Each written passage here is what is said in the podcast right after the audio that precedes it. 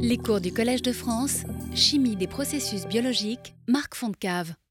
Je vous propose de démarrer cette séance qui va s'étaler en fait sur deux, deux séances, celle-ci et, celle de la semaine prochaine où on revient donc au mercredi, exceptionnellement c'est un lundi.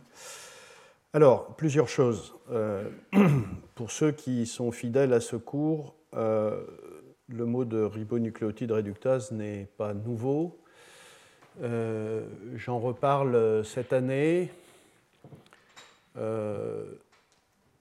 après en avoir, avoir consacré un, cours spécifique il y a une dizaine d'années. Pratiquement, lorsque je, je, fus nommé professeur au Collège de France, j'en ai parlé évidemment, l'objet, c'est de vous montrer euh, comment les choses ont évolué dans ce domaine. Alors, les ribonucléotides réductases, parfois euh, condensés sous le nom de RNR, ça sera plus facile. Euh, c'est un, un, monde assez incroyable de diversité enzymatique et avec des résultats, y compris récents, assez étonnants, de sorte que l'histoire n'est pas finie, probablement. Euh, mais voilà, c'est un, un, monde que dans lequel je suis rentré il y a, très longtemps et évidemment j'ai une, une, affection toute particulière pour ces systèmes enzymatiques. Et euh, c'est pour cette raison que j'en parle euh, finalement relativement régulièrement. Et au cours de cette première heure, je vais surtout vous redonner la base de, ces systèmes et les nouveautés essentielles apparaîtront euh, au cours suivant. Euh, c'est une histoire qui démarre dans les années 60, comme beaucoup de, euh, beaucoup de systèmes de biosynthèse de l'ADN. Hein. la deuxième remarque, c'est que grâce à la première découverte de la ribonucléotide réductase, on est tombé dans ce qu'on appelle les enzymes radicalaires, les enzymes qui fonctionnent euh, uniquement grâce à la formation intermédiaire de radicaux organiques. Euh, et ceci était une vraie révolution puisque, euh, comme on le dit encore aujourd'hui, les radicaux, ces espèces extrêmement réactives, sont considérées plutôt comme des entités, continuent d'être considérées plutôt comme des entités toxiques pour le vivant, euh, tandis que ce que nous révèlent les ribonucléotides réductases et d'autres systèmes qui sont venus après, euh, la nature choisit de faire de la chimie radicalaire, c'est-à-dire de produire des radicaux organiques qui euh, servent à la réaction biologique et au métabolisme. Et c'est pour cette raison que je suis très heureux de, faire suivre mon cours par un séminaire qui sera donné donc par Myriam, pas, Ziman, tu nous diras, euh, qui va nous parler d'une autre famille de, protéines fer-soufre euh, qui, euh, met, qui, mettent en œuvre des, espèces radicalaires. Enfin, elle va nous raconter où, est-ce qu'on en est dans ces systèmes qui, en, effet, ont des applications pour le coup, mais ça sera le cas de la ribonucléotide réductase, je l'évoquerai aussi dans le domaine de la santé de nouvelles cibles euh, qui sont des cibles thérapeutiques, c'est toutes ces enzymes dont on va parler. Euh, alors, évidemment, il faut, se rappeler tout ça. Euh, on est dans le domaine du métabolisme des nucléosides et des nucléotides. je vous rappelle la chose suivante, c'est qu'un ribo avec un OH en position 2' ici du ribose ou un désoxyribonucléoside euh, déoxy parce qu'il n'y a plus de OH ici, il y a un H. Retenez tout ça, c'est la différence entre ribose et désoxyribose. Donc les, euh, les, les, nucléosides euh, sont ces entités qui associent donc un ribose à une base nucléique et qui ensuite peuvent être phosphorylés euh, diversement, donc avec des monophosphates, des diphosphates, des triphosphates, et, ceci a une importance euh, puisque euh, je parlerai de façon variable de diphosphate et de triphosphate dans le cas des chimies des ribonucléotides réductases. La base, bah, vous, les, vous, les, les bases, vous les connaissez. Hein. il s'agit de l'adénine ou de la guanine qu'on retrouve aussi bien dans l'ARN que dans l'ADN. Et les pyrimidines, cytosine et uracile dans l'ARN et cytosine et thymine dans, l'ADN. Voilà, ça c'est la base. Euh, ce sont des molécules évidemment essentielles euh, à la vie, et en particulier, bien sûr, parce que ce sont les précurseurs de l'ADN et de l'ARN. Ici, c'est de l'ADN, et euh, c'est pour cette raison que vous voyez dans cette position-là, il n'y a pas de OH, il y a un, H, et bah, vous connaissez tout ça, je ne rentre pas dans le détail. en effet, euh, euh, pour que l'ADN se produise, pour qu'il y ait réplication, donc synthèse d'ADN, réplication, euh, ben, prolifération cellulaire, évidemment, vous comprenez qu'il faut synthétiser de l'ADN, et donc il faut synthétiser les précurseurs de l'ADN que sont ces nucléotides qui forment ce polymère. Donc ce sont les monomères du polymère. Et donc la, question qu'on va discuter aujourd'hui, c'est euh, comment la nature fait pour synthétiser les euh, désoxyribonucléotides. Alors je dis bien, je dis bien tides, c'est-à-dire que de toute façon les substrats de l'ADN polymérase sont euh, des, des, formes triphosphates. donc ce n'est pas des nucléosides, c'est des nucléotides. Et ce qui a été découvert, qui est, la clé hein, de cette histoire, ce qui a été découvert, c'est le fait que euh, ces désoxyribonucléotides euh, sont exclusivement synthétisés euh, dans le vivant par réduction, remplacement de cette liaison carbone OH en carbone H, c'est une réduction à deux électrons, une réduction du ribonucléotide correspondant. Euh, et donc, euh, euh, alors que ces molécules-là sont les précurseurs de l'ARN, eh bien, d'une certaine façon, ces ribonucléotides, ribo, je dis bien ribo parce qu'il y a une liaison carbone-OH ici, ces ribonucléotides sont aussi les précurseurs de l'ADN, moyennant cette transformation qui n'est possible que grâce à une enzyme qui s'appelle la ribonucléotide réductase et dont je vais discuter des différentes, des différentes euh, formes. Euh, à nouveau, euh, vous remarquerez que voilà, les, les chaînes d'acide nucléique, que ce soit ADN ou ARN, se ressemblent, à l'exception, à nouveau, d'une liaison carbone-OH ici et d'une liaison carbone-H ici, et la différence aussi de présence ou non d'uridine ou de thymidine. Euh, ce qu'il faut bien, euh, il y a des gens qui se sont posé la question, ce qu'il faut bien euh, voilà, éliminer définitivement, c'est que l'ADN n'est pas produit par réduction de l'ARN. Il n'y a aucune enzyme pour le moment qui a été découverte qui prendrait de l'ARN comme substrat pour transformer cette liaison carbone-H en, en carbone-OH en carbone-H. Donc, à nouveau, ce n'est qu'à partir des monomères que tout ça se, produit. Alors ça, ça a eu cette, notion que chez tous les organismes vivants, euh, c'est comme ça que ça se passe, c'est-à-dire qu'on passe de façon obligatoire à partir euh, par les ribots euh, avant de faire des, des, des, désoxyribos. C'est le fait que, enfin, c'est cette notion qui est, maintenant relativement acceptée, que du point de vue de l'évolution, l'ADN est un produit tardif euh, de l'évolution, que euh, la vie a commencé à fonctionner uniquement sur la combinaison d'ARN euh, qui fournissait l'information génétique et pendant quelque temps la, catalyse, puis ensuite transformation en protéines, qui évidemment sont mieux adaptées pour faire de la catalyse. Et donc, euh, on parle d'un monde à ARN protéines, et le monde à ADN, qui est le nôtre actuellement, est, beaucoup plus tardif.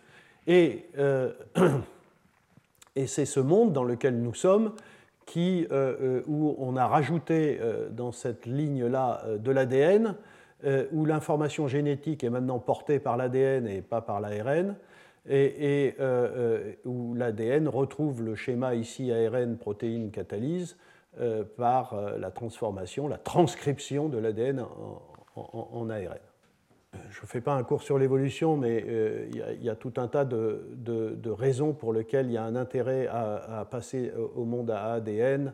Euh, euh, quelques éléments ici est très simple, mais je ne veux pas rentrer dans le détail. L'ADN est plus stable que l'ARN, la réplication est plus fidèle, la réparation est possible, enfin, etc. etc.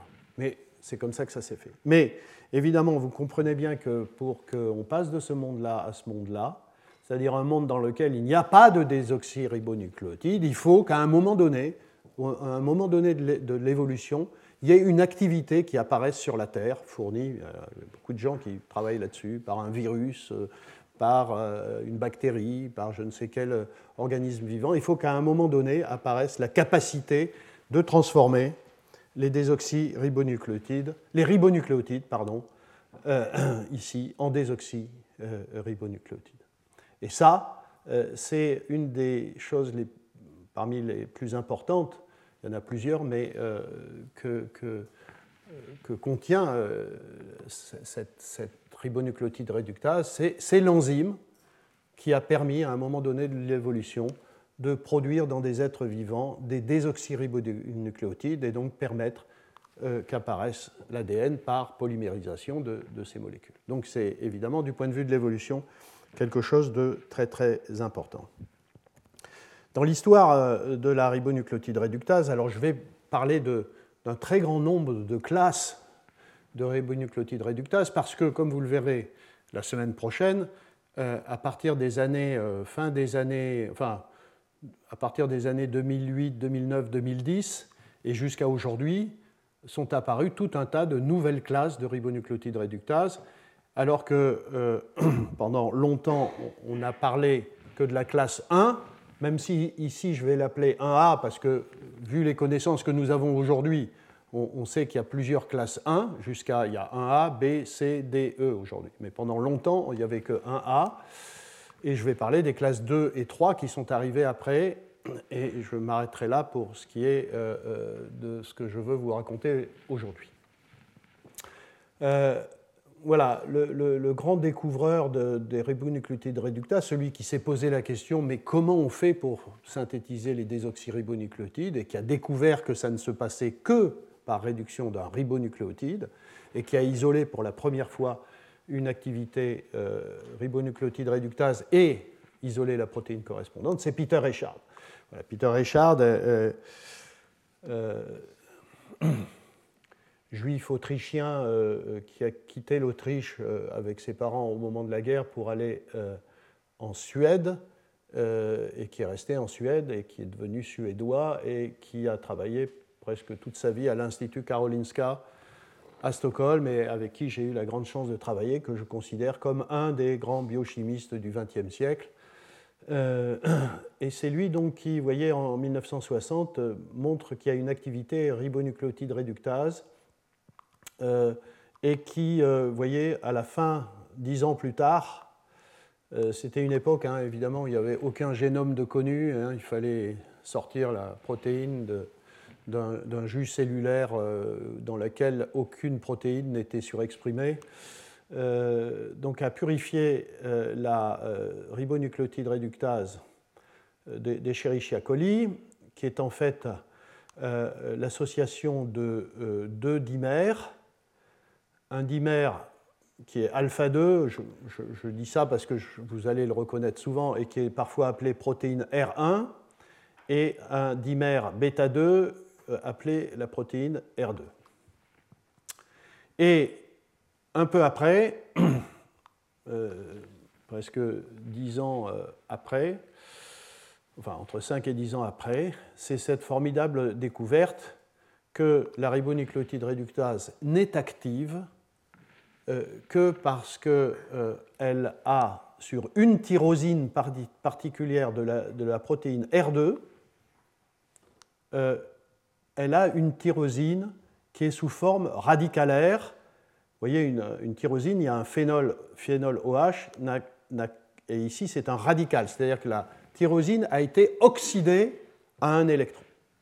Et ce radical est parfaitement stable, c'est-à-dire que quand vous faites attention, vous purifiez la protéine, vous avez une protéine qui contient un radical libre.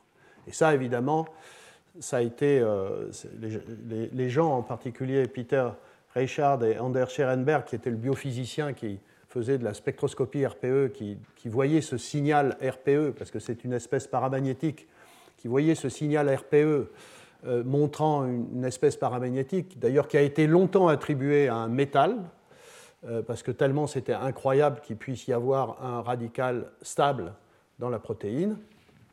Euh, évidemment, ces, personnes-là ont été euh, longtemps attaquées sur le fait que c'était impossible que ce soit un radical. Or, c'est un radical parfaitement stable et qui est absolument essentiel pour l'activité enzymatique. Je n'aurai pas l'occasion de le redire, mais je le dis à cette occasion, c'est assez fascinant, si vous voulez, que la biosynthèse de l'ADN dépende de la présence ou non euh, d'un atome d'hydrogène, d'un seul atome d'hydrogène, sur un acide aminé d'une protéine qui est la protéine R2. Quand il y a un atome d'hydrogène à cet endroit-là, il n'y a pas de prolifération cellulaire possible, il n'y a pas de vie. Quand on arrache un atome d'hydrogène ici, la vie est possible. C'est assez impressionnant comme euh, concept. Alors, Évidemment, euh, il y a eu de nombreux travaux ensuite sur la protéine pour essayer de comprendre comment euh, ça se passait. Et là, il y a eu euh, un nouveau choc d'une certaine façon, qui a été en particulier fourni par de la biologie structurale. Et les, premières protéines R1 et R2 cristallisées et, caractérisées par cristallographie des rayons X, c'est euh, essentiellement Hans Eklund, qui travaillait à Uppsala, toujours en, Suède, dans deux papiers, Nature en 1990 et Nature en 1914. Eklund a donc produit la, la, structure de la protéine R1 et de la protéine R2 séparées. Cette image que vous voyez ici n'a jamais, enfin, à ce moment-là, n'a pas été obtenu tel quel. C'est un modèle euh, euh, où on a fait du, docking entre la protéine alpha 2 qui est ici et la protéine R2 qui est ici. Donc un dimère alpha 2, donc R1 ici, vous voyez, et un dimère euh, bêta 2 qui est R2 ici. donc pendant longtemps, enfin je vais vous tout de suite le dire après, pendant longtemps, c'est-à-dire jusqu'en 2020, puisque c'est en 2020 qu'a sorti un papier dans Science qui a produit pour la première fois une structure euh, de l'holoenzyme, c'est-à-dire alpha-2, bêta-2. Mais jusqu'en 2020, c'était ça le dogme, une structure euh, euh, parfaitement symétrique où R2 était placé ici, vous voyez, sur, la base de la complémentarité des, des formes et des acides aminés. Euh, c'est ça la structure. Et c'est cette structure-là qui a alimenté pratiquement pendant 20 ans euh, la recherche sur les mécanismes euh, de réaction de ce système enzymatique. alors, quand on s'est retrouvé confronté à cette structure, le choc dont je vous parlais est le suivant. ici, vous avez le site actif de l'enzyme. C'est là où se fixe, euh, voilà, le, voyez, GDP, le euh, ribonucléotide, en fait c'est un diphosphate, parce que dans cette enzyme c'est un diphosphate qui est le substrat, voyez, donc le ribonucléotide ici ou, là, euh, et le radical organique, la fameuse tyrosine dont je vous parlais, eh bien, n'est pas du tout à côté sur la protéine R1. Ça, on le savait, on savait qu'elle était sur la protéine R2. Mais le site de substrat est sur la protéine R1. Et en fait, le radical est ici.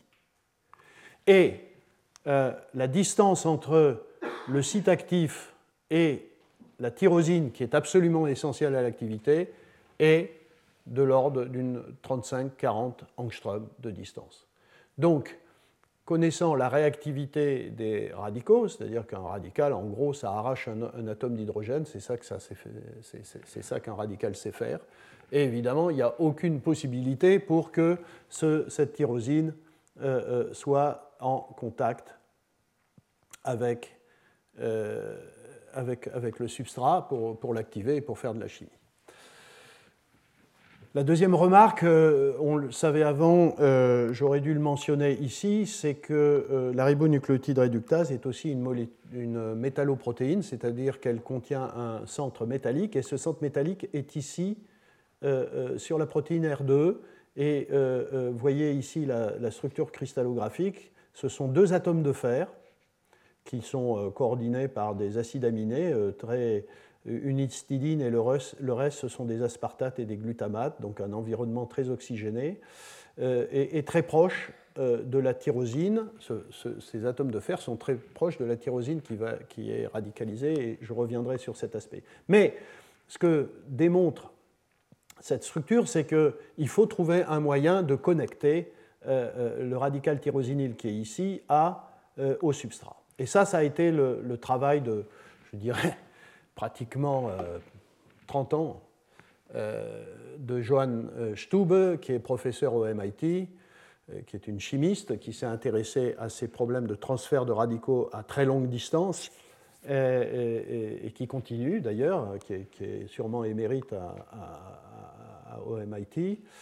Euh, et c'est elle qui a décortiqué le mécanisme de transfert de radical de cette tyrosine à une cystéine ici, qui est très proche du substrat, de sorte que, à travers tout un tas d'acides aminés euh, très spécifiques, très euh, conservés, des, tryptophanes, des tyrosines, euh, et puis cette cystéine parfaitement conservée, mais maintenant qui se trouve ici, euh, les radicaux ont pu euh, se déplacer, un radical a pu se déplacer sur 35 angstroms.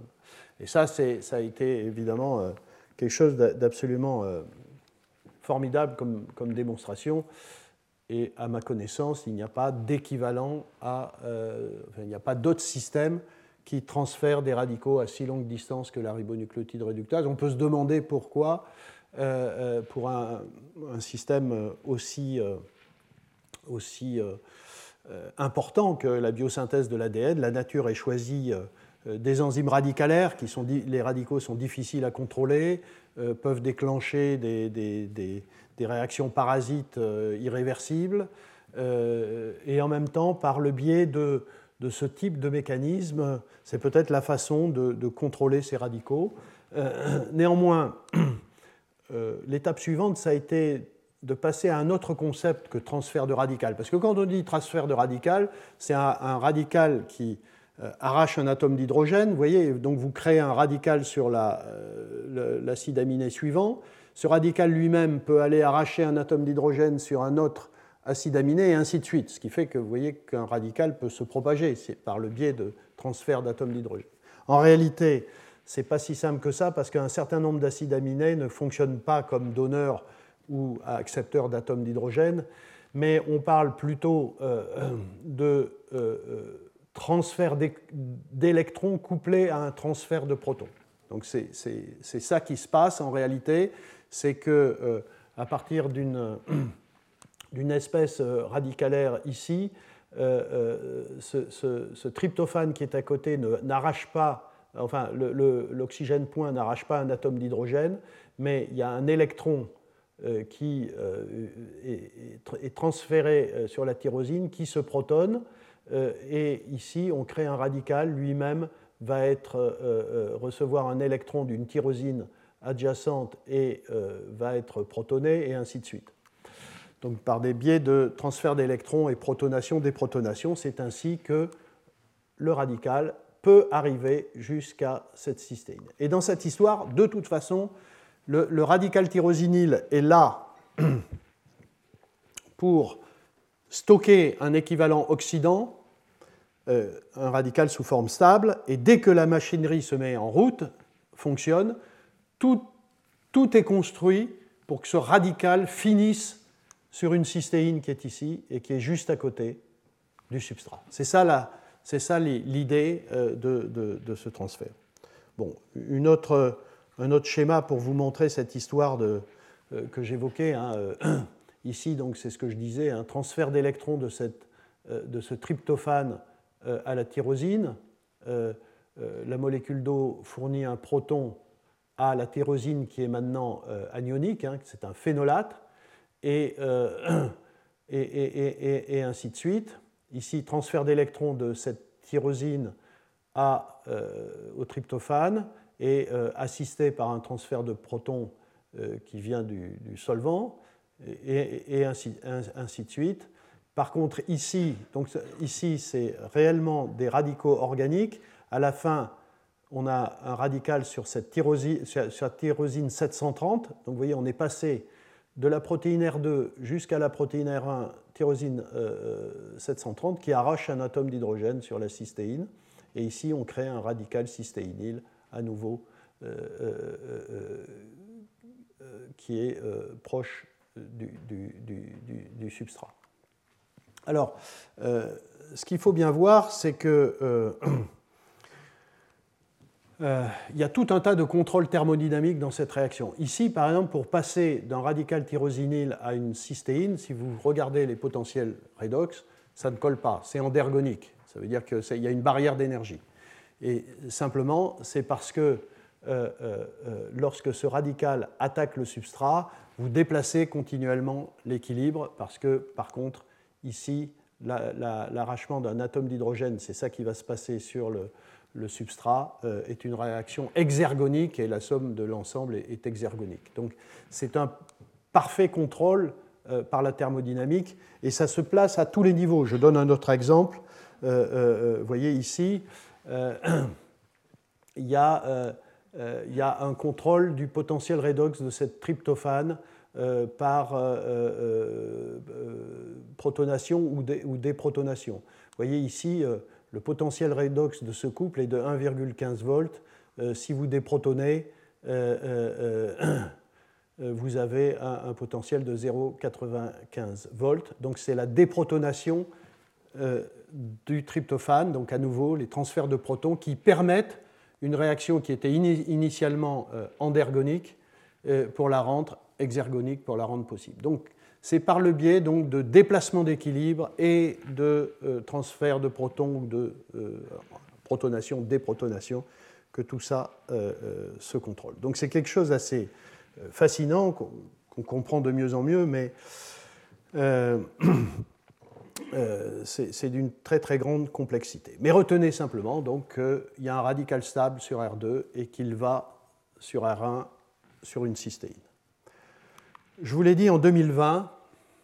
Alors, euh, j'aurais pu euh, ici vous dire que dans cette structure-là, le problème, c'est que en particulier, euh, dans la structure de R2, il manquait une grosse partie de la partie de la, de, la fin C terminale, C terminale de R2, qui est celle qui joue un rôle extrêmement important, cette partie C terminale, parce que c'est celle qui permet la fixation euh, euh, à R1, d'une part, et d'autre part, cette partie C terminale, elle contient un certain nombre d'acides aminés, ici, vous voyez, avec ces chiffres, là, 356 notamment, parce que les 730, euh, ces deux-là sont sur, euh, sur R1, hein, Y356 et, sur cette partie C terminale, et on ne la voit pas. C'est-à-dire que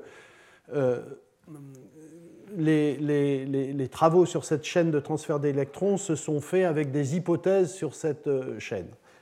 Or, en 2020, voilà, est apparu, et ça a été publié dans Science, est apparue une structure. Alors, euh, obtenu par euh, cryo euh,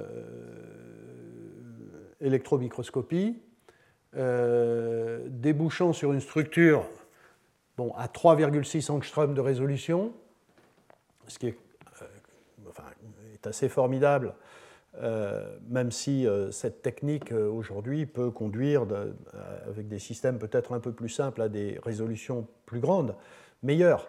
Mais avec 3,6 angstrom de résolution, donc, on a pu avoir l'information sur la structure du complexe R1-R2. Alors, il n'y a pas énormément de différence. Ici, vous avez, pardon, ici, vous avez l'ancien modèle. Et ici, vous avez le modèle fourni par cette nouvelle structure publiée il y a un an. Et là, pour le coup, ce que vous voyez, c'est que bon, c'était pas si mal, mais ce n'était pas exactement ça. Et en particulier, la, le complexe est asymétrique, c'est-à-dire que bêta 2 n'est pas réparti de façon égale sur alpha 2. Mais ce qu'il y a de plus important, c'est que euh, la partie C-terminale, si importante, celle qui permet de fixer à nouveau R2 à R1, est visible. Euh, vous la voyez ici euh, en orange. Et elle a, c'est assez formidable, puisque cette tyrosine 356 qu'on ne voyait pas, on la voit très bien. On voit qu'elle est très proche des tyrosines 730 et 731 qui, vont être des qui sont sur la voie de transfert euh, du, radical. Euh, euh, on le voit, on, le voit à, nouveau ici avec le substrat. Et là, on a une, voyez, on a une, magnifique, on a une magnifique image finalement du, transfert de radical euh, véritablement sur une, sur une structure et ce n'est pas juste une, une spéculation. Euh, euh, donc vous avez la tyrosine. Alors, vous voyez, c'est une tyrosine qui est fluorée. je ne rentre pas dans le détail, mais pour, pour obtenir une telle structure, il a fallu, parce que le, système alpha-2, bêta-2, R1, R2 est très, est très flexible, très mobile, il a fallu bloquer euh, euh, d'une certaine façon la protéine, et ça c'est fait à travers euh, des mutations. Je, je, crois que c'est je ne sais pas si on le voit ici, mais ce n'est pas très important. Bon, enfin, il y a un certain nombre de mutations qui ont été faites. Et par ailleurs, oui, et par ailleurs, il y a ici une tyrosine fluorée euh, qui a été, euh, enfin la tyrosine a été, euh, par des méthodes de biologie moléculaire sophistiquées, remplacée par une, tyrosine fluorée, je ne rentre pas dans le détail. Mais néanmoins, là, pour une fois, on, voit parfaitement bien la chaîne de transfert d'électrons jusqu'au bout, ce qui n'était pas le cas précédemment. C'était plutôt des, modèles. Hein. Donc, c'est une véritable avancée. Qu'est-ce que je euh, dire. Euh, euh, oui, vous voyez par exemple, cette, ce glutamate 350 avait été montré par mutagénèse dirigée comme étant extrêmement important, mais on ne savait pas pourquoi. Et,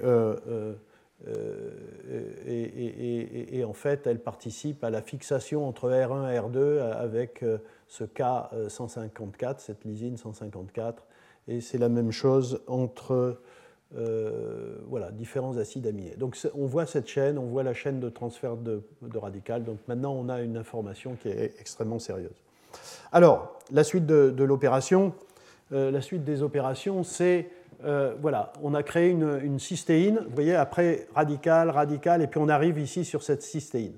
Et là, ce qui est formidable et que montre la structure, c'est que cette cystéine, elle est extrêmement bien placée pour arracher un atome d'hydrogène sur le ribose. Et c'est effectivement ce qui se passe, c'est-à-dire que cet atome d'hydrogène est arraché, euh, euh, ça crée un radical ici, et c'est la création de ce radical ici qui permet à cette liaison carbone-OH d'être fragilisée et d'être réduite en liaison euh, carbone-hydrogène.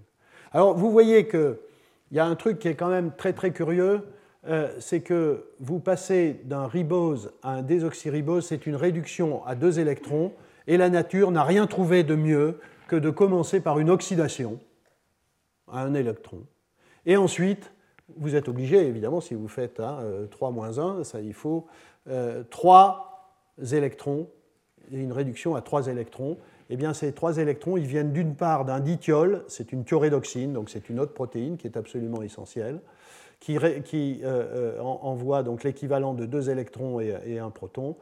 Et, et, cet atome d'hydrogène ici est redonné, après avoir été enlevé, est redonné sur cette position 3' en même temps que le dithiol ici, réduit. et alors vous voyez dans la structure, à nouveau, les deux cystéines ici de la, de, la, de la, protéine R1 qui sont constamment réduites par la thyroïdoxine, elles se trouvent très proches aussi euh, du, ribose. Voilà. Donc, donc ça, c'est aussi quand même euh, euh, étonnant, c'est ce, ce, système de réduction à trois électrons, oxydation à un électron, pour faire au bilan une réduction à deux électrons. Mais je n'ai pas le temps d'expliquer, mais il y a des, des, explications assez rationnelles pourquoi, dans le cas d'un ribose, on ne peut pas simplement envoyer un hydrure. Ça ne marche pas. Les chimistes ont essayé de, par exemple, faire des réductions à deux électrons de ribose. Ça ne marche pas. Il faut des activations particulières, etc. La nature a choisi de faire ça par activation radicalaire du substrat. C'est assez étonnant, mais c'est comme ça. Bon, ça c'est un peu plus compliqué, je n'ai pas le temps. Ouais, je voudrais juste euh, euh, rendre hommage à, un travail absolument euh, faramineux de Johann Stube et puis plus récemment Daniel Nocera au MIT, qui ont étudié ces, systèmes de transfert d'électrons couplés à des protons ou transfert de radicaux à très longue distance par tout un tas de méthodes. Alors évidemment, et, tout un tas de méthodes à un moment donné où on n'avait pas l'information structurale complète, hein, puisqu'on travaillait sur des modèles. Euh, mais des modèles et puis des, analyses de génome. Et donc il y a eu de, la mutagénèse, bien sûr. Et puis il y a, quelque chose qui est assez formidable, c'est euh, le fait que euh, les technologies de, de biologie moléculaire ont permis pardon, ont, permis de remplacer dans la chaîne polypeptidique une tyrosine, un acide aminé naturel, par différents acides aminés plus ou moins substitués. Et ça, euh, les auteurs ont fait ça parce que ça permettait euh, de changer les potentiels redox de la, de la tyrosine. Et cette tyrosine a été placée aussi bien en position 122 sur R2 qu'en position 356 sur R2 à nouveau, mais également sur 730 et 731 euh, sur la protéine R1. Enfin, c'est quelque chose d'assez fabuleux. Et les mécanismes, j'y reviendrai, euh, euh, aussi ont été étudiés par une série de, toute une série d'analogues de, de, substrats, vous voyez, qui modifient, ou modifient le, mécanisme réactionnel, permettent de stabiliser des intermédiaires réactionnels. Donc, vous voyez des composés fluorés ici, sur le sucre ou sur la base. Euh, des composés dans lesquels euh, des composés chlorés en position 2', azido, euh, difluoro, méthylène. Voilà, il y, a eu, énormément de choses. Et c'est l'ensemble de tout ça qui a permis de, clarifier. alors, ici, par exemple, je, voudrais citer juste le cas d'un travail qui a été fait par. et, que vous pouvez voir dans une revue qui, est sortie, euh, euh, signée par Johan Stube et, Nocera dans Annual Review of Biochemistry récemment, c'est l'utilisation de cette tyrosine. Vous voyez? Aminotyrosine. et l'intérêt, c'est que son potentiel redox est inférieur de 590 millivolts par l'effet de l'amine, hein, ici, de 590 mV par rapport à la tyrosine euh, normale. Et donc, euh, vous voyez que euh, si vous avez donc des radicaux sur R2 ici, hein, c'est le point de départ notre fameuse tyrosine 122, si vous, avez le système naturel, ce radical va aller jusqu'à la cystéine et va faire la chimie. Si au contraire vous placez une, une, aminotyrosine ici, euh, ce, radical va passer, euh, parce qu'il est facilement oxydable, et vous allez stocker un radical ici, il ne va pas être capable de passer au, suivant, et ainsi de suite. C'est-à-dire si vous mettez cette aminotyrosine, vous allez stocker un radical ici. et si vous le mettez là, vous allez stocker un radical ici qui ne peut pas aller plus loin. Et en faisant cela, ils ont été capables non seulement de détecter des radicaux sur tout le chemin, Ça, c'est vraiment formidable. donc, validant l'hypothèse du transfert à très longue distance. Et par ailleurs, ils ont pu aussi valider à nouveau, hein, dans un moment où les distances étaient uniquement modélisées par, par, le fameux modèle structural et qui n'avait pas la vraie structure. Et les distances ont été évaluées par euh, des méthodes de, spectroscopie, euh, notamment euh, paramagnétique, Peldor en particulier, je n'ai pas le temps de rentrer dans le détail de, comment ça fonctionne, c'est de la spectropulsée, qui ont permis de, une fois que vous avez, voyez, envoyé ce radical dans ces, dans ces euh, acides aminés euh, et, stocker ce radical parce que c'est une aminotyrosine, vous pouvez euh, regarder des couplages entre le nouveau radical formé et le radical qu'il y a dans la deuxième chaîne, et par ce biais-là, vous pouvez déterminer des distances entre radicaux par des techniques assez sophistiquées. Donc, vous avez compris qu'il faut ce radical sur la tyrosine qui va sur la cystéine et qui attaque le substrat. Et évidemment, la question, une autre question, c'est comment euh, ce, euh, ce, radical tyrosinyle est formé, parce qu'il faut le former. Lorsque la protéine est synthétisée, évidemment, elle contient une tyrosine normale. Et c'est là qu'intervient le rôle de l'atome de fer. Ces atomes de fer ici, donc ça c'est la protéine uniquement la protéine R2. Vous voyez, euh, à nouveau, donc deux atomes de fer avec différents ligands, aspartate, glutamate, histidine, et la tyrosine très très proche du fer. Et euh, ce qui a été très très bien démontré, c'est que cette enzyme est donc oxygène dépendante parce que euh, euh, c'est grâce à une réaction entre les atomes de fer et l'oxygène que on peut oxyder la tyrosine en radical tyrosinyle. Donc l'oxydant de la tyrosine, c'est bien l'oxygène. Sauf que cette réaction, si vous mélangez une tyrosine, vous voyez, si vous prenez ça et que vous mettez de l'oxygène dessus, il ne se passe strictement rien. Ça, c'est la protéine R2 sans atome de fer, ce que vous pouvez produire. Si vous mettez de l'oxygène là-dessus, il ne se passe rien. Ça, c'est de la chimie euh, très, assez triviale. Euh, euh, la, cinétique des réactions d'autoxydation des molécules organiques est extrêmement lente, heureusement, sinon on ne serait pas là pour en parler, on, serait en train de cramer en permanence. Donc c'est une chimie, donc il vous faut des catalyseurs. Et donc ici, euh, la nature a choisi des atomes de fer pour catalyser cette réaction d'oxydation de la tyrosine par l'oxygène. Je ne rentre pas dans le détail euh, de cette chimie-là, euh, vous, la, trouverez dans la littérature.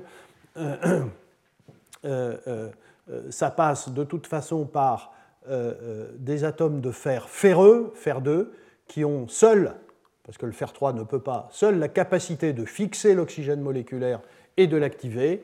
Euh, et, une fois qu'il est activé, euh, on, crée une espèce euh, oxydante qui permet d'arracher un atome d'hydrogène sur la tyrosine. Donc ces enzymes-là sont d'une très grande complexité, elles sont oxygène dépendantes. Donc vous avez vu, ça nous amène aux années 90, presque 2000, et pendant cette période, la, la ribonucléotide de classe 2 a été découverte. Un truc totalement différent. Alors, la ribonucléotide réductase de classe 1, c'est la ribonucléotide euh, qui a été essentiellement travaillée chez Escherichia coli. Mais tout ce que je vous ai dit euh, sur la ribonucléotide réductase, c'est exactement ce qui se passe dans vos cellules. C'est la, ribonucléotide réductase de classe 1A, c'est celle qui permet chez tous les eucaryotes, y compris chez Homo sapiens, euh, de produire les désoxyribonucléotides. Mais des classes 1A, il y en a aussi chez euh, tout un tas de bactéries. Euh, coli euh, est un exemple. Et là, on tombe sur une autre classe d'enzymes. Et, à nouveau, on peut se demander pourquoi, est-ce nécessaire dans le vivant pour faire la même chimie d'avoir une autre classe, mais c'est le cas. Et, et c'est une, une enzyme qui fait exactement la même chose chez certaines bactéries. Et là, euh, la bactérie euh, euh, a absolument besoin d'un cofacteur, qui est le cofacteur de l'enzyme, qui est l'adénosyle, ce que vous voyez ici, cobalamine.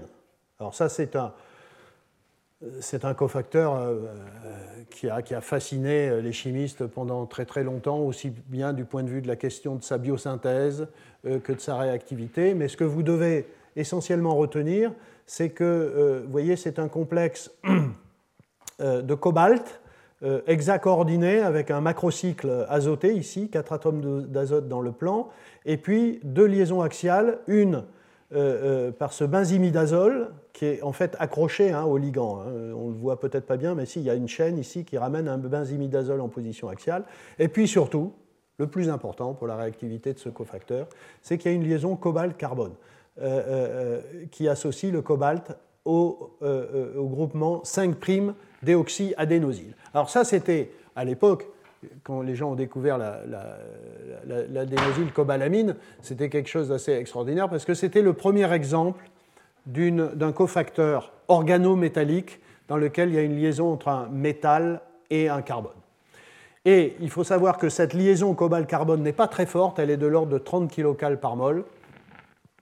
Et, et lorsque ce cofacteur rentre dans, une protéine euh, qui euh, fragilise cette liaison, elle a la capacité, euh, il a la capacité, ce cofacteur, vous voyez ici, ce cofacteur, de casser cette liaison cobalt-carbone de façon homolytique pour donner du cobalt 2, ici il est cobalt 3, hein, du cobalt 2 et le radical, et à nouveau un nouveau radical, 5' déoxyadénosyle, ici vous voyez ce radical, et c'est lui qui va arracher directement euh, euh, la, cystéine, parce que là aussi il y a une cystéine qui est proche du substrat.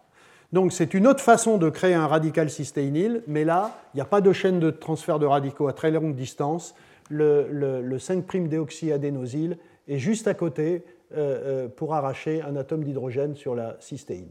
Et la cystéine va ensuite, sous forme radicalaire, faire la même chimie que dans la classe 1A, arracher un atome d'hydrogène en position 3' euh, du sucre et, continuer.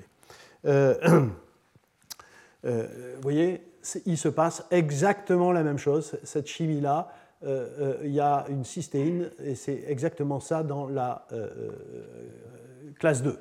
Il s'avère que, vous voyez, au milieu des années 2000, il y a eu des structures aux rayons X de, ces enzymes, et ce que vous voyez, c'est que la ribonucléotide réductase de classe 2, en fait, il n'y a pas, comme dans la, la, classe 1, une où il y a des radicaux et une où il y a le site de substrat, tout est au même endroit là. Est très proche. Vous voyez que ici, c'est la, la, structure de l'adénosylcobalamine et vous avez le substrat euh, là. Dans une autre forme, vous voyez ici euh, la cobalamine, mais qui a perdu son euh, ligand adénosylcobalamine, mais vous voyez le produit de l'arrachement d'hydrogène, vous voyez l'adénosine, et vous voyez le, le, carbone où il y a le radical, il est très proche de cette cystéine, et cette cystéine est très proche du substrat. Donc vous comprenez bien que ce qui se passe, c'est ce que je vous ai raconté à savoir que vous cassez la liaison cobalt-carbone, vous créez un radical ici, ce radical arrache un atome d'hydrogène sur la cystéine, exactement comme dans euh, euh, la euh, classe 1, sauf que ça ne se fait pas via une chaîne de transfert de radicaux sur une très longue distance. Voilà. dernière chose dont je vais parler, c'est la classe 3. Alors, c'est évidemment une, classe, mais alors ceux qui, là aussi, sont fidèles à ce cours le, savent. Évidemment, c'est une, une, enzyme extrêmement importante pour ceux qui me concernent, puisque j'ai participé à, sa découverte. Euh, vous avez compris que la classe 1 dépendait absolument de l'oxygène. Donc, avec Peter Echard, on s'est posé la question comment font certains micro-organismes, et, en, et en particulier Escherichia coli qui n'a pas de classe 2, mais qui est capable de vivre en absence d'oxygène. Escherichia coli est un micro-organisme euh, anaérobe facultatif, donc est capable de pousser sans oxygène.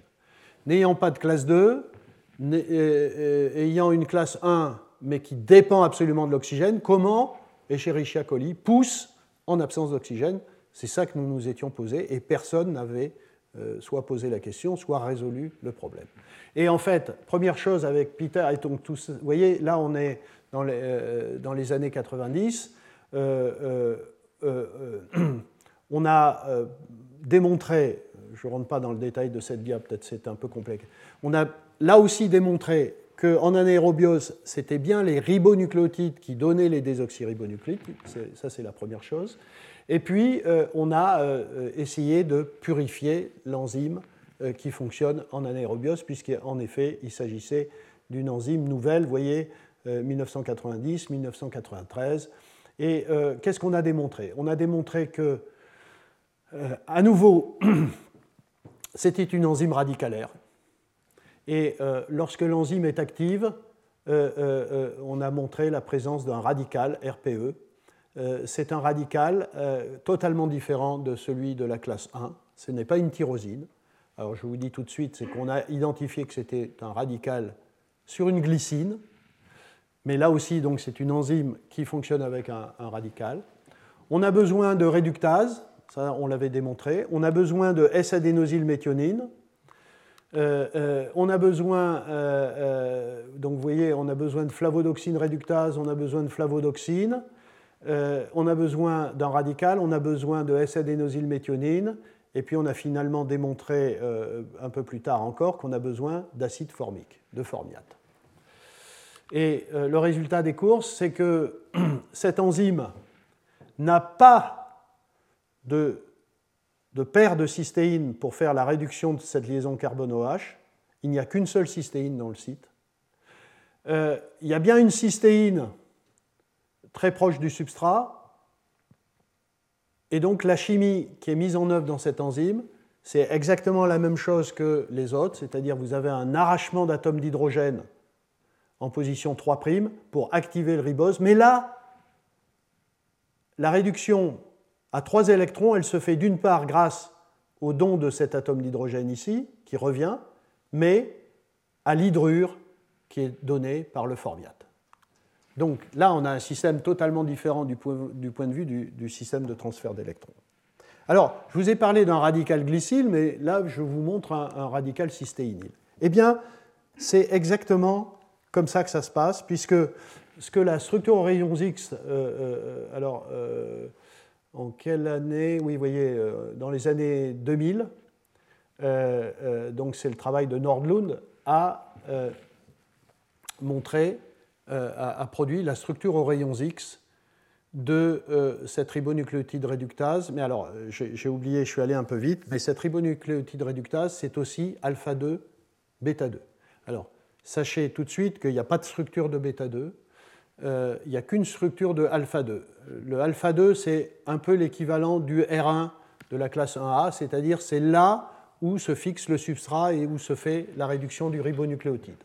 Et lorsque vous voyez cette structure au rayon X et que vous zoomez sur la partie du site actif, vous avez votre substrat, d'accord? Euh, D'un côté, vous retrouvez à nouveau une cystéine, exactement euh, comme euh, pour toutes les autres dont je vous ai parlé, toutes les ribonucléotides réductase. Et votre radical glycinyl, il est là. Glycine 580. Ah, mais là, vous voyez A. A, pourquoi? Parce que pour euh, la cristallisation de cette protéine, on a essayé d'éviter d'avoir une glycine, parce que si on crée un radical, ça devient très réactif, ça, enfin, ça, ça peut poser des problèmes. Donc, c'est un mutant dans lequel cette glycine a été changé en, alanine. Mais néanmoins, vous voyez à nouveau le même type de, stratégie, créer un radical ici pour arracher un atome d'hydrogène, et à la fin, c'est toujours une cystéine. Dans tous les cas, quel que soit le système de formation de radical, c'est toujours une cystéine qui est radicalisée pour attaquer le substrat et le transformer. Euh, c'est ce qu'on voit euh, ici, donc ça, ça apporte quoi euh, Rien, si, si ce n'est que j'ai changé ici cette alanine 580 par une glycine, et donc vous voyez la disposition relative des choses. Ce que doit faire ce système, c'est de créer un radical glycinyl ici stable, et une fois qu'il y a le substrat, ce radical arrache un atome d'hydrogène sur la cystéine, et celui-là peut à nouveau attaquer le substrat. Euh,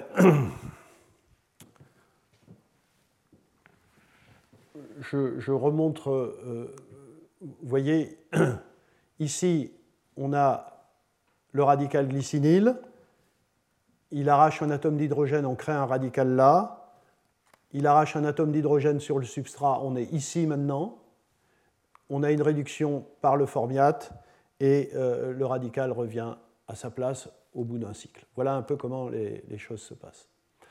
Donc, la ribonucléotide réductase anaérobie, et je vais terminer là-dessus, c'est un système complexe dont on a de type donc alpha 2, bêta, bêta 2, on ne sait pas très bien quand c'est associé parce qu'on n'a pas de structure aux rayons X du complexe de Lolo. C'est une chose que sans doute euh, il faudrait, mais il y a très peu de gens maintenant qui travaillent sur ces systèmes-là, qu'il faudrait obtenir.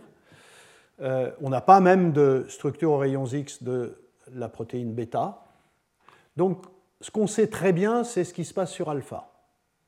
On sait très bien que la protéine alpha, c'est-à-dire là où se fait la réduction du ribonucléotide, euh, on a un radical stable. C'est un radical glycinyle qui se voit euh, parfaitement bien par résonance paramagnétique électronique. Et ça, c'est une très très belle signature d'un radical glycinyle.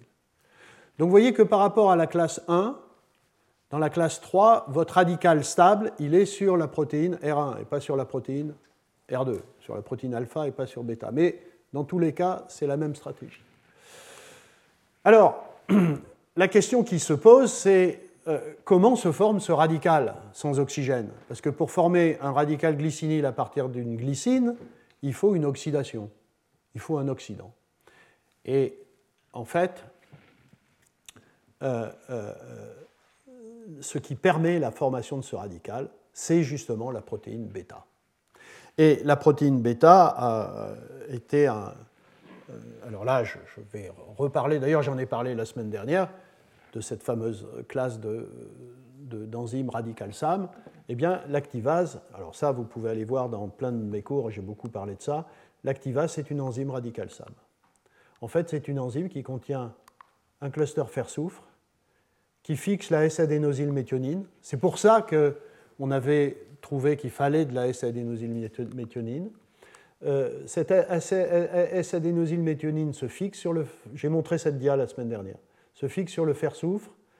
Euh, euh, ce fer-soufre doit être réduit, il doit contenir un électron qui est envoyé dans la S-adénosylméthionine, ça casse la liaison soufre-carbone et ça crée ce radical 5'-déoxyadénosine. Si vous avez bien suivi, vous remarquerez, tiens, c'est le même radical que celui qui est produit par la classe 2 à partir de la liaison cobalt-carbone qui se casse. C'est exactement le même. Et c'est lui qui arrache un atome d'hydrogène à la glycine pour former le radical glycinyle. Euh, pourquoi on a besoin de flavodoxine et de flavodoxine réductase? Eh bien, c'est parce que votre cluster fer-soufre doit être réduit. Donc, euh, ici, c'est un modèle de la protéine bêta. Vous avez un fer-soufre, et en fait, vous avez du NADPH qui euh, réduit une flavoprotéine, qui est la flavodoxine réductase, qui envoie un électron euh, dans euh, la flavodoxine qui est une enzyme à FMN et cette flavodoxine a un électron réduit le cluster 4 fer 4 soufre qui ensuite fixe la SAM et crée le radical 5'-déoxyadénosine. Comme on ne sait pas comment cette protéine bêta s'associe à la protéine alpha, eh bien, on ne sait pas très bien comment se fait le transfert de radical. Parce que ici, vous avez la protéine euh, bêta avec son 4 fer 4 soufre, vous lui fixez la, SAM, la s vous créez le radical, mais ce radical, il est sur la protéine bêta. Et il faut qu'ensuite, ce radical, qui est d'une très très grande réactivité, qui peut arracher un atome d'hydrogène n'importe où, eh bien, sans faire ça, euh, euh, aille taper sur une glycine qui est très enfouie au sein de la protéine, la deuxième protéine. Et ça, c'est assez incroyable, euh, mais c'est comme ça que ça se passe. Malheureusement, on n'a pas la protéine dans son ensemble. Et certainement, il y a des modifications euh, euh, conformationnelles très fortes au moment où se forme ce complexe, sauf que ce complexe, d'après ce qu'on en sait, est un, est, un, complexe flexible, transitoire, qui dépend peut-être de la présence de radicaux ou non. Enfin bon, donc on ne sait pas très bien. Il y a, y a vraiment voilà, vous, voyez qu'ici, on a euh, une, vraie question euh, essentielle, euh, comment un radical ici, qui n'est pas protéique, hein, contrairement à la classe 1 où, c'est sur la tyrosine, qui n'est pas protéique, qui est un radical organique, voilà, va chercher un atome d'hydrogène sur une glycine, sur la chaîne principale du polypeptide ici alpha. Voilà. Je termine sur deux, choses. La première, vous aurez compris qu'il euh, y, a quelque chose qui se ressemble entre la classe 2 et la classe 3, c'est que les deux classes ont choisi, pour arracher un atome d'hydrogène euh, sur un acide aminé de la protéine, une cystéine ou une glycine, ont choisi un radical 5' déoxyadénosyle sauf qu'elles le font à partir de mécanismes très très différents. Ce, radical est formé par cassure de la liaison cobalt-carbone dans la classe 2, euh, issue de l'adénosylcobalamine, tandis que dans la classe 3, c'est l'association d'un cluster fer-soufre et de la S-adénosylméthionine et d'un électron qui conduit à ce même radical. Et la dernière euh, euh, dia, c'est pour résumer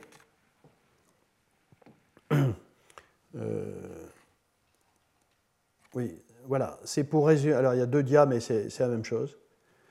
Avec des mécanismes de formation de radicaux totalement différents, à la fin, tous ces systèmes qui font la même chimie euh, euh, euh, sont organisés d'une certaine façon, de la même façon. ici, on a superposé les sites actifs des trois enzymes. Qu'est-ce que vous observez? Donc, on a superposé le substrat dans les trois cas, dans les trois classes, on a cette cystéine qui est exactement au même endroit. Et donc toute la clé, quel que soit le mécanisme d'apport du radical ici, c'est de créer un radical sur cette cystéine qui va faire la chimie derrière. Et comment ce radical sur cette cystéine est fait? Eh bien, si vous regardez juste le précurseur de ce radical, eh bien, dans la classe 1, c'est la tyrosine 730 qui vient au bout d'une longue chaîne de transfert de radicaux. Hein, vous voyez, euh, c'est ce qui est représenté ici. Vous avez le radical tyrosinyl à côté du fer, mais vous avez un radical transfer. RT, c'est pour radical transfer à très longue distance pour arriver sur cette 731. La glycine de la classe 3 est exactement au même endroit. Et euh, euh, ici, le 5'-déoxyadénosyle est exactement au même endroit, tout ça sur la base des, des structures cristallographiques. Donc c'est exactement ce qui se passe, c'est-à-dire que vraiment l'idée, et, euh, c'est représenté ici, euh, on doit faire un, radical cystéinyl à côté d'un substrat, et on peut le faire soit euh, par un mécanisme de type classe 1, c'est-à-dire transfert de radicaux à longue distance, soit à partir d'adénosylcobalamine, soit à partir de fer-soufre et de radical SA.